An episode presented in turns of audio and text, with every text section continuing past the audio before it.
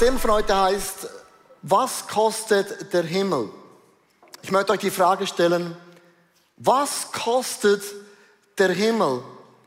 Also wenn du eine Wohnung kaufst, weißt du, eine Wohnung hat einen Preis. Wenn man eine Wohnung mietet, hat einen Preis. Wenn man ein Auto kauft, hat das einen Leasingvertrag. Und meine Frage ist, was kostet der Himmel? Wie wertvoll ist der Himmel? Kann man den erarbeiten, äh, gewinnen in einer Lotterie? Kann man sich das irgendwie ergaunen?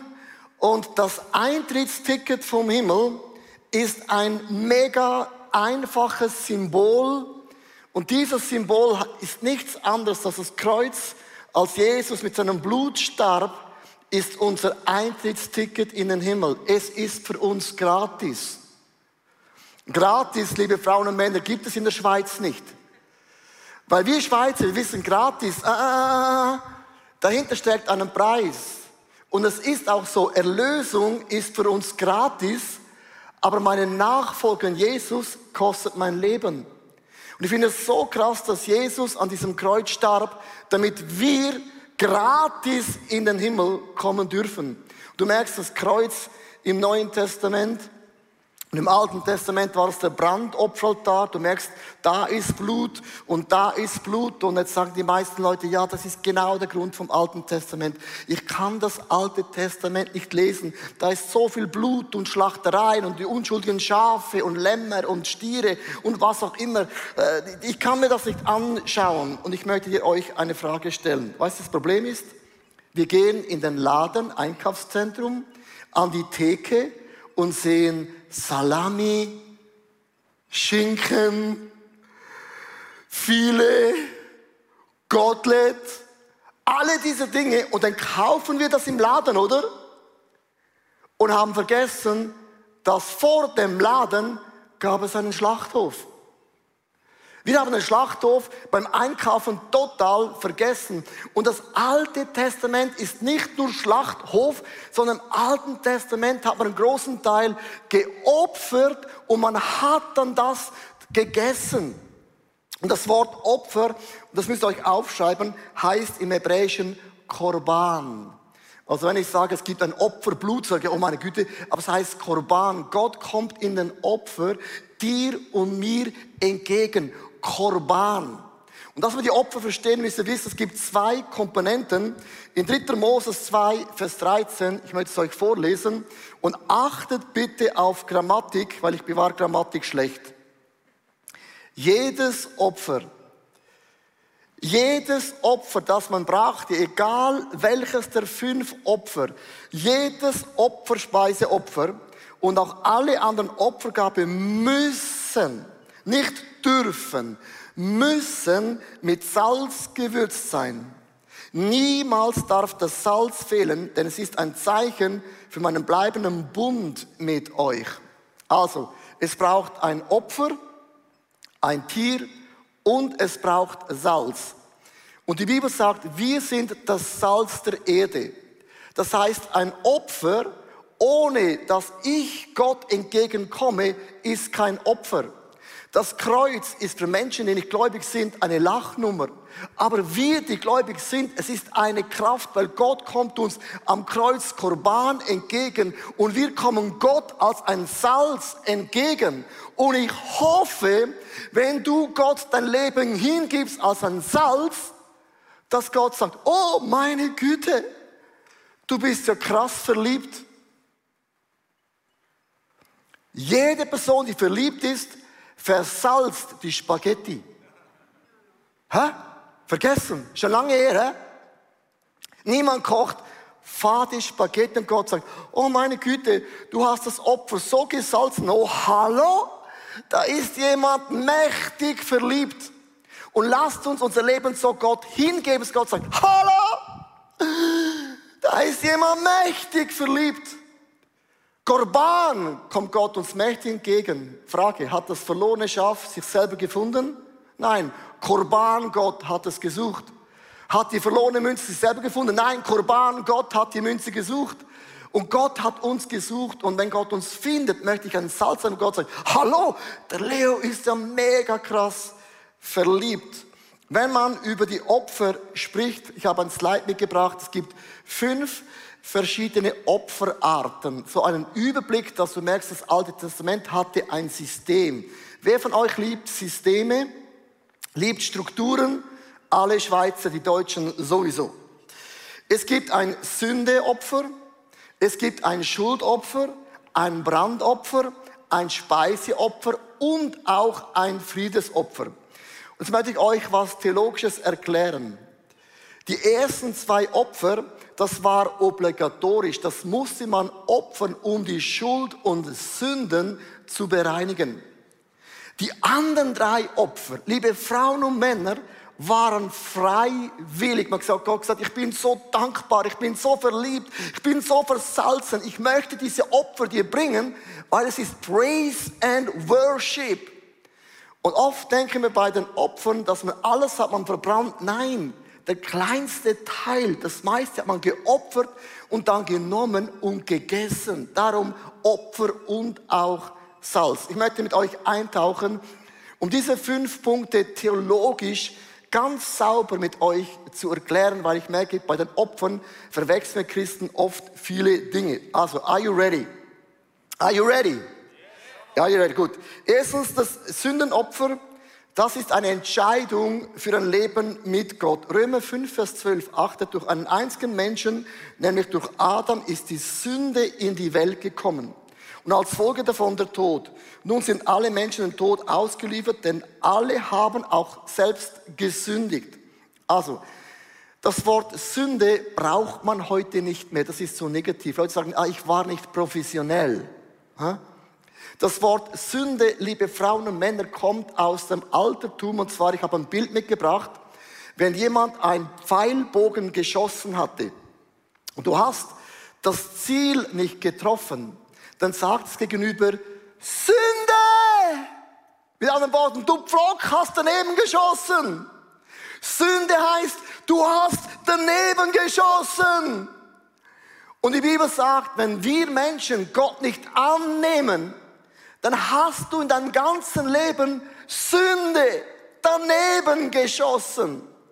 Und was ich mega, mega krass finde, man hat ein Tier genommen im Alten Testament. Das hat man nicht jede Woche, jeden Tag gemacht. man brachte das Tier zu diesem Brandopferaltar und man hat alles verbrannt. Auch da am Kreuz starb Jesus mit allem. Und als man alles verbrannt hatte, und es gibt ein kleines Detail, dann nahm der Priester die Asche. Und er lief mit dieser Asche aus dem Dorf hinaus in die Wüste, wo gar nichts mehr war. Und er nahm die Asche, watch and learn, und er leerte es weg und sagte, so ist meine Sünde, so ist mein altes Leben, es ist ausgelöscht. Liebe Sportsfreunde der Christen, Du bist kein Sünder mehr. Du bist keine Sünderin mehr, sondern eine Tochter und Sohn Gottes, weil dein Ziel, Sünde, ist für einmal vergeben. Jetzt sagen Leute, äh, ja, aber ich mache ja immer noch Fehler. Ja, hat nichts zu tun mit dem Sündenopfer. Wenn du Jesus einmal in dein Leben einlädst und umarmst, sind deine Sünden vergeben, weil ich habe das Ziel getroffen. Ich bin ein Sohn und eine Tochter. Das ist theologisch mega, mega wichtig, weil das zweite Opfer, das war nämlich das Schuldopfer. Schuldopfer ist nicht Sündenopfer. Schuldopfer bedeutet, auch wenn du gläubig bist, machen wir noch immer Dinge falsch. Wer von uns kennt das und kann sagen, Pastor Leo, that's me, Hand hoch. Alle Hände gehen hoch. Wir machen noch immer dumme Sachen, nicht weil wir dumm sind, einfach dumm gelaufen. Und das Schuldopfer bedeutet nichts anderes. Gott, obwohl ich dir nachfolge, denke ich, sage ich, tue ich Dinge, die tun mir mega, mega leid. Psalm 32, Vers 3 bis 4. Erst wollte ich dir meine Schuld verheimlichen, doch davon wurde ich so schwach und elend, dass ich nur noch stöhnen konnte. Tag und Nacht bedrückte mich deine strafende Hand. Meine Lebenskraft vertrocknete wie Wasser in der Sommerhitze.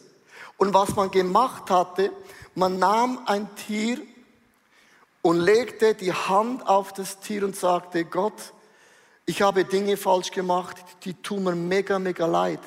Und achtet mal, auch im Alten Testament haben Priester immer jeden Tag ihre Füße gewaschen und auch ihre Hände gewaschen. Auch Jesus wusch den Jüngern die Füße. Weißt du warum? Weil während wir gehen, wir oft falsche Wege gehen. Während wir arbeiten, oft falsche Dinge anlangen. Das heißt, wir machen uns immer wieder schmutzig. Wir brauchen immer wieder diesen Moment, sagen, Gott, es tut mir mega leid. Und ich möchte euch heute das erklären aus dem Alten Testament, wo manchmal sagen Leute zu den Christen, ihr Christen, euch kann ich nicht ernst nehmen. Also ihr kommt zu Jesus, eure Sünden sind vergeben und all eure Fehler, schwamm drüber, alles ist gelöst und gereinigt. Praise the Lord, Halleluja. So einfach goes it not, oder? Und es stimmt auch. Aber wir Christen oft Theologie ein bisschen falsch verstehen, weil Buße heißt Metanoia. Ich ändere meine Gesinnung und ich drehe meinem Fehler den Rücken und ich laufe weg von diesem Fehler. Bedeutet aber nicht, dass der Fehler sich gelöst hat. Also ich nehme euch mit in eine Geschichte, auf das bin ich nicht, bin ich nicht stolz, aber es ist ein Teil von meinem Leben.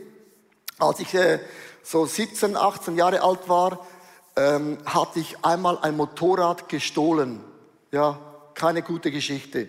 Ich habe es gestohlen, alles aus, umgebaut und habe dann, ich habe ein Bild mitgebracht, habe das aus dem gestohlenen das kreiert, wunderschön, hat sich auch teuer verkauft. Also ich habe das gemacht, was viele Menschen machen, ich war nicht ehrlich. Bin zum Glauben gekommen, Korban, war verliebt, das Salz, hallo, da ist jemand verliebt. Und eines Tages habe ich gemerkt, dieses Motorrad lässt mich in der Worship nicht worshipen, weil ich habe gemerkt, ich, ich habe ich hab ja was falsch gemacht. Dann habe ich gesagt, Jesus, es tut mir mega leid, dass ich das Motorrad gestohlen habe. Amen. Dann sagen Leute, Schwamm drüber, Sünde erledigt. Sühnenopfer ist nicht das gleiche wie Schuldopfer. Dann sagte Jesus, nein, nein, nein, nein, nein. Und ich habe das Alte Testament gelesen und ich möchte euch ganz kurz eine Formel bringen, wenn du was falsch machst und sagst, Jesus, tut mir leid, was unser Beitrag dann ist. Also, ich bekenne mal meinen Fehler. Es beginnt, Gott, ich habe einen Fehler gemacht. Zweitens, ich mache es gut. Und neben der Gutmachung lege ich 20% rauf für den Schaden, den ich kreiert habe. Und erst dann, liebe Freunde, sagt Gott, boom, erledigt. Sagt niemand Halleluja. Weißt du warum? Weißt du, was ich gemacht habe? Ich ging zur Versicherung, habe gesagt, ich habe gestohlen. Wo ist das Einzahlungskonto? Ich zahle alles zurück. Die haben mich mit so großen Augen angeschaut und gesagt, äh, der Aufwand ist zu groß. Ich ging zu der Person, die ein Motorrad gestohlen hatte, ich kannte den Namen, habe geklingelt, da stehst du da mit meiner 1,68 Meter bullig, hat dann einen Vorteil, wenn man da ein bisschen Masse hat. Und habe gesagt, es tut mir mega leid, ich habe dein Motorrad gestohlen und ich werde dir den Schaden, den ich dir zugefügt habe, noch etwas drauflegen. Das ist Schuld. Du kannst nicht einfach deine Ehe betrügen und dein Erbe mitnehmen und sagen, oh Gott, das tut mir mega leid. Und Gott sagt, ja, super, ist vergeben. Nein, der andere hat noch immer einen Schaden. Schuld bedeutet, du musst deinen Schaden, den du Menschen zugefügt hast, in Ordnung bringen. Und da wird das Evangelium mega praktisch. Schwamm drüber, Glory, Halleluja, ist kein echtes Evangelium. Sünden bedeutet, ich habe Jesus in meinem Leben eingeladen. Aber die Schuld bedeutet, dass ich diese Dinge in meinem Leben in Ordnung bringe. Diese zwei Opfer waren obligatorisch. Das dritte Opfer ist interessant, ist das Brandopfer. Man hat ein Tier genommen und hat Gott gesagt, Ich habe einen Wunsch, dass jeder Bereich von meinem Leben dir gehört. Das Gleiche, es gibt manchmal die Momente, ich sage, Jesus, ich möchte wieder jeden Bereich, die Sexualität und die Finanzen, die Familie und alles, was ich habe, möchte ich dir komplett geben. Und man hat dieses Tier total verbrannt. Man hat nichts gegessen, nichts genommen und man hat so wunderbaren Geschmack drauf getan und gesagt, Gott, das ist eine Hingabe, ein Worship zu dir. Galater 2, Vers 20. Darum lebe nicht mehr ich, sondern Christus lebt in mir. Mein vergängliches Leben auf dieser Erde lebe ich im Glauben an den Sohn Jesus Christus. Den Sohn Gottes, der mich geliebt und sein Leben für mich gegeben hat. Wer von euch kennt den Moment? Und du hast dich bekehrt, Schulden, alles in Ordnung gebracht. Logo. Ein Moment und merkst plötzlich, Jesus, ich habe so ein Bedürfnis. Das alles, was ich habe und bin. Wer kennt das? Ich gebe es dir wieder. Jesus, alles. Ich will so versalzen sein in dir.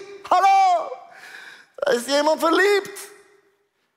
Ich habe eine Geschichte von Philipp Mickenbecker und er konnte leider nicht da sein. Ich habe es aufgenommen am Montag und das ist seine Story, wie er sein Leben als ein Brandopfer seinem Gott total hingibt. Philipp Mickenbecker von den Real Life Guys, du bist ja mega, mega bekannt auch auf Instagram, du machst mega, mega crazy, coole Sachen, ihr könnt das auch ein bisschen nachgoogeln. So, Philipp, du warst 16 Jahre alt und du bekamst eine Hiob-Botschaft, das dein Leben wirklich verändert hat. Ja, danke dir erstmal für die Einladung. Genau, das war damals, ist jetzt schon ganz schön eine Weile her, dass ich die Diagnose Lymphdrüsenkrebs bekommen habe. Ähm, damit hatte ich überhaupt nicht gerechnet. Also es hat wirklich mein ganzes Leben auf den Kopf gestellt und ich bin in so ein richtiges Loch gefallen, weil es eigentlich so der Höhepunkt meines Lebens war, ähm, wo mir die Ärzte auf einmal gesagt haben, wenn wir jetzt nichts machen, dann bist du in drei Monaten oder sowas tot. Ähm, wo ich einfach so die Frage hatte, warum passiert mir das jetzt? Warum muss ich das jetzt durchmachen? Das hat mir einfach gar nicht ins Leben gepasst damals so eigentlich eine krasse Hiobsbotschaft. Äh, hat das irgendetwas gegeben, was mir ein bisschen wieder Halt gegeben hat in dieser Situation? Ja, auf jeden Fall. Ich hatte viele Erlebnisse damals gehabt. Ähm, ich bin da irgendwie so schon ein bisschen durchgetragen worden, sage ich mal. Eine Situation, ähm, an die ich mich noch krass erinnern kann, ähm, war etwas, was meine Perspektive so krass verändert hat. Und zwar, dass ich damals rausgegangen bin aus dem äh, Krankenhaus und in den Botan Botanischen Garten. Und hat einfach die Sonne gescheint nach einer langen Zeit, wo ich so im Krankenhaus war. Und da saß so ein Mäusebus halt auf dem Ast und ich habe mich irgendwie so in meinem Kopf behalten und habe immer gedacht, okay, wenn es mir mal schlecht geht, dann denke ich daran zurück und will mich daran erinnern, ähm, für was für kleine Dinge man eigentlich dankbar sein kann und dass, es manchmal, dass wir manchmal im Alltag so vergessen, auf was es eigentlich ankommt. Du hast ja, ich sage dich mal, zum Leben zurückgekämpft. Mhm. Äh, das ist dann wirklich gut gegangen. Aber vier Jahre später kam der Krebs in dem Sinn wieder zurück. Also eigentlich ein mega Rückschlag wieder. Wie bist du dann mit dem dann wieder umgegangen? Weil das erste Mal hast du Glauben und Hoffnung und es ist ein Mäusebussard und dann plötzlich die Botschaft, der Krebs ist zurück. Ähm, ja, das zweite Mal war es noch viel äh, krasser irgendwie, weil ich beim ersten Mal schon gespürt habe, dass Gott irgendwie da war, mich irgendwie durchgetragen hat, weil ich mich danach aber konkret dagegen entschieden habe und ähm, ehrlich gesagt gedacht habe, dieser Gott will auch nichts mehr mit mir zu tun haben, weil ich ihm ja quasi abgesagt hatte und dann an der gleichen Stelle stand und genau wusste, was wieder auf mich zukommen wird und ähm, das irgendwie nicht mehr tragen konnte so und so eine Angst auch hatte vor der Zukunft, weil ich auch wusste, so der Krebs kann jederzeit wiederkommen dass ich wirklich an einer Situation war, wo ich ähm, einer Freundin, die eigentlich nur es nett gemeint hat und gesagt hat, ja, ich bete für dich, habe ich zu ihr gesagt, ähm, wenn du für mich betest, so, was bringt denn dieses ganze Beten, was bringt denn dieser Gott, wenn dieser Gott real ist, dann soll er für mich, ich habe damals wirklich gesagt, dann soll er gefälligst für mich Feuer vom Himmel fallen lassen und er ähm, soll mich gesund machen, ohne Chemo. Und ähm, das hat er beides getan. Nicht da, wo ich ihn gefragt habe, sondern ähm, da, wo ich mich irgendwann mal vor meinem Bett gekniet habe und gesagt habe, nachdem ich, also es ist eine lange Geschichte, habe ich bei mir auf YouTube auch erzählt, wie ich Gott dann kennengelernt habe, eigentlich durch einen kleinen Bibelvers nur. Und dann habe ich mich irgendwann vor meinem Bett gekniet und habe gesagt, ey Gott, du musst jetzt nicht mehr dieses Feuer für mich vom Himmel fallen lassen. Und ähm, das war so ein entscheidender Schlüsselmoment für mich, weil ich da schon danach noch gesagt habe, so, Gott, du musst es nicht mehr machen, ich glaube schon, dass du es machen könntest, aber mich so tief drin gefragt hat, bin ich ihm so viel wert, dass er sowas auch für mich machen würde. Und das genau in dem Moment, und ich kriege da wirklich immer Gänsehaut, wenn ich nur dran denke an diesen Moment, dass einfach vor meinem Fenster ich hochgeguckt habe, habe gesehen, wie Feuer wirklich vom Himmel gefallen ist. Und ich aufgestanden bin, ich habe gedacht, ey, was, was soll das Gott? Ich habe dich so oft gefragt, lass dieses Feuer für mich vom Himmel fallen. Und dann passiert in dem Moment, wo ich sage, du musst es nicht mehr machen. Und ich bin aufgestanden und zum Fenster gelaufen. Ich habe äh, weiche Knie gehabt, ich kann mich da noch genau dran erinnern. Und habe äh, festgestellt, dass es am Ende einfach nur ein Mann war, der genau in dem Moment vor meinem Zimmerfenster unten auf der Straße stand und Raketen gemacht hat, wo Feuer vom Himmel gefallen ist. Und ich habe da in dem Moment so krass für mich gemerkt, dass es so um das Herz dahinter geht, dass ich früher gesagt hätte, ja nee Gott, so verarschen kann ich mich selber, das waren halt Raketen. Und in dem Moment habe ich so gesehen, nee, das waren zwar nur Raketen, aber am Ende hat Gott eben genau das gebraucht und diese Raketen mir auch geschickt irgendwie. Was so ein krasses Zeichen für mich war. Wow. Du hast eigentlich durch deinen Krebs dein Leben Gott wirklich total hingegeben, indem du hast gewusst, das ist mein Fundament. Das ist eigentlich so das dritte Opfer, das man mhm. lesen kann im Alten Testament. Und bevor ich zur vierten Frage komme, möchte ich euch in das vierte Opfer mitnehmen. Das ist das Speiseopfer. Das war die Sehnsucht nach dem Heiligen Geist. Das Speiseopfer war das einzige Opfer im Alten Testament, wo kein Blut geflossen ist. Und äh, das hat man mit Mehl und Öl gemacht und man hat aus dem ein Brot gebacken. Und man hat so viel Öl darüber gelehrt, mit anderen Worten hat man gesagt, Öl steht für den Heiligen Geist. Wir wollen ein Leben führen, dass der Geist Gottes uns führen und leiten kann. Wir haben diese Sehnsucht, auch gehorsam zu diesem Gott im Himmel zu sein. Und ich finde, das, das vierte Opfer ist so ein Worship-Opfer, wo man sagt, Geist Gottes, leite und führe und gebrauche du mich ganz, ganz übernatürlich. Philipp, das vierte Opfer, du hast es schon gesagt, Gott hat Zeichen in deinem Leben gemacht. Du hast das erste Mal äh, den Krebs mit Chemo eigentlich äh, überwinden können. Das zweite Mal hast du Alternativmedizin und auch die Ernährung umgestellt. Mhm. Und dann plötzlich kam die Hio-Botschaft vom Arzt, äh, der Krebs ist zum zweiten Mal zurück, aber dieses Mal unheilbar. Also ein krasses Statement.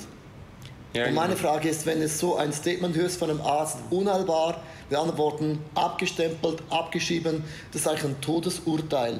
Und ich habe es gesagt, beim vierten Opfer ist die Sehnsucht, dass der Geist Gottes in dir wirksam ist. Du hast ja gesagt, Gott, hier ist mein Leben. Aber jetzt auch, was hat es zu tun, dass du sagst, hey, Heiliger Geist, äh, nimm total Raum in mir ein. Also wie geht man um mit dieser Botschaft und mit dem Heiligen Geist? Ähm, ja, ich habe irgendwie krass gemerkt, dass ich diesmal ähm, mich nicht mehr auf die Ärzte verlassen kann oder die Ärzte einfach keine Lösung mehr für mich haben. Diese alternative Ernährung ist auch schön und gut. Das ist auch irgendwas, wo man sich voll dran festklammern kann und sagen kann, okay, das heilt mich jetzt. Es hat mich auch nicht dauerhaft geheilt auf jeden Fall. Ich glaube nicht, dass es unbedingt alles schlecht ist und so. Ähm, muss jeder seinen eigenen Weg so finden. Aber diesmal habe ich so gemerkt, okay, mir bleibt nur noch eine Möglichkeit und zwar mich an den Arzt der Ärzte so zu wenden und ihn zu fragen und ähm, einzuladen in mein Leben und zu sagen, ja, ey, du kannst jetzt ähm, machen, was du möchtest so mit mir. Und ähm, da erlebe ich das gerade mit dem Heiligen Geist, und dass ich sage, ey Gott, führe mich auch da und zeig mir einfach, was jeden Tag dran ist. Und das ist auch das, was, ich, was mich die ganze Zeit so durchträgt, dass ich Gott und seinen Geist auch so real spüre, dass er mir so viel Kraft einfach gibt und so viel Liebe auch irgendwie schenkt, auf so eine übernatürliche Art und Weise, dass ich wirklich sagen kann, alleine würde ich das jetzt nicht aushalten, gerade wenn ich irgendwie morgens aufstehe und in den Spiegel schaue und sehe, so wie diese ganze Haut abstirbt und wie es einfach ekelhaft aussieht und wie es immer größer wird und so, wo ich trotzdem noch merke, okay, Gott steht da drüber und Gott hat es definitiv in der Hand und ähm, ja, ich, ich bin an sich keine starke Person, so ich könnte damit sonst gar nicht umgehen. Aber da, da merke ich einfach, wie ich so übernatürlich getragen werde. Also meine Frage ist, du weißt, du könntest theoretisch jeden Tag sterben, nicht mehr da sein.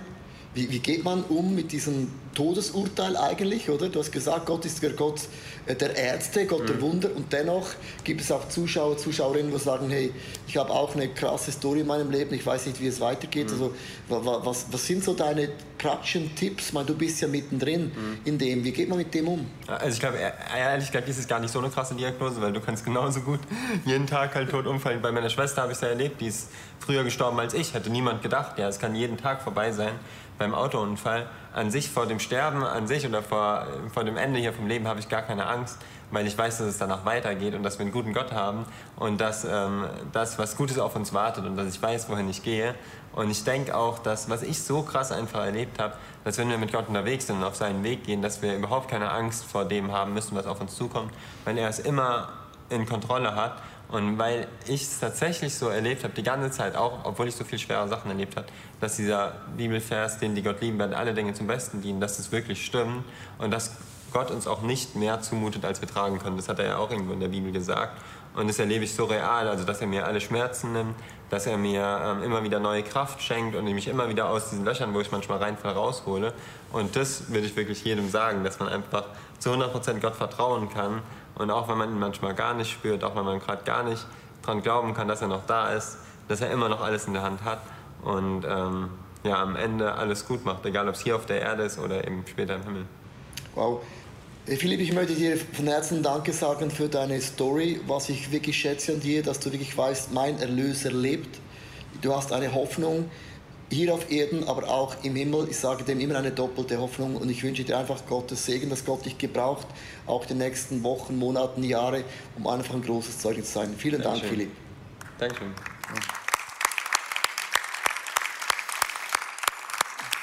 Ja, liebe Church, äh, ich habe es euch erspart, wenn man das T-Shirt von Philipp abziehen würde, sieht man den Tumor überall hier. Und das sind nicht einfach Floskeln, die dieser Mensch macht. Schau, es gibt einen Moment, das Sündenopfer bedeutet, ich habe mein Ziel mit Jesus erreicht. Das Schuldopfer bedeutet, ich bekenne meine Fehler. Das Brandopfer heißt nichts wie im Leben von Philipp. Du erlebst eine Situation, du zu Gott sagst, alles, was ich habe und bin, gebe ich dir nochmals ganz, ganz neu hin. Versteht ihr? Der Glaube wird manchmal getestet und das Brandopfer ist ganz konkret Gott. Ich brenne alles hin. Du kannst alles von mir haben. Ich habe nichts mehr unter Kontrolle. Und Philipp hat gesagt, das vierte Opfer, das ist das Speiseopfer. Das ist der Wunsch, dass der Geist Gottes in deinem Leben so krass wirksam ist. Mehl und Öl war das einzige Opfer. Jesus sagte, es ist gut, dass ich gehe sonst kann das Öl nicht kommen, der Geist Gottes kann nicht kommen. Ich zeige euch ganz kurz, was man gemacht hat. Man hat dieses Öl einfach über diese Hände geleert und sagt, Heiliger Geist, ich will triefen in dir. Es soll alles in mir glitschig sein. Es soll keinen Bereich mehr geben, wo der Feind mich berühren kann. Wenn du so geölt bist, kann der Feind kommen, flupsch, wie ein Fisch, plupsch. Enttäuschung, pups. Stress, pups. Finanzen, pups. Versuchung, pups. Der Heilige Geist ist ein Pups-Moment. Ganz, ganz praktisch. Dass der Feind gar keine Chance mehr hat, sondern Pups. Enttäuschung, Pups. Verletzung, Pups. Das ist das Bild vom vierten Offizier. Dann sagst Leo, das ist viel zu einfach. Ja, dann gieß mir Öl rüber gibt ein, ein, ein, ein Wort auf Englisch. I'm anointed, I'm too anointed to be disappointed. I'm too blessed to be stressed.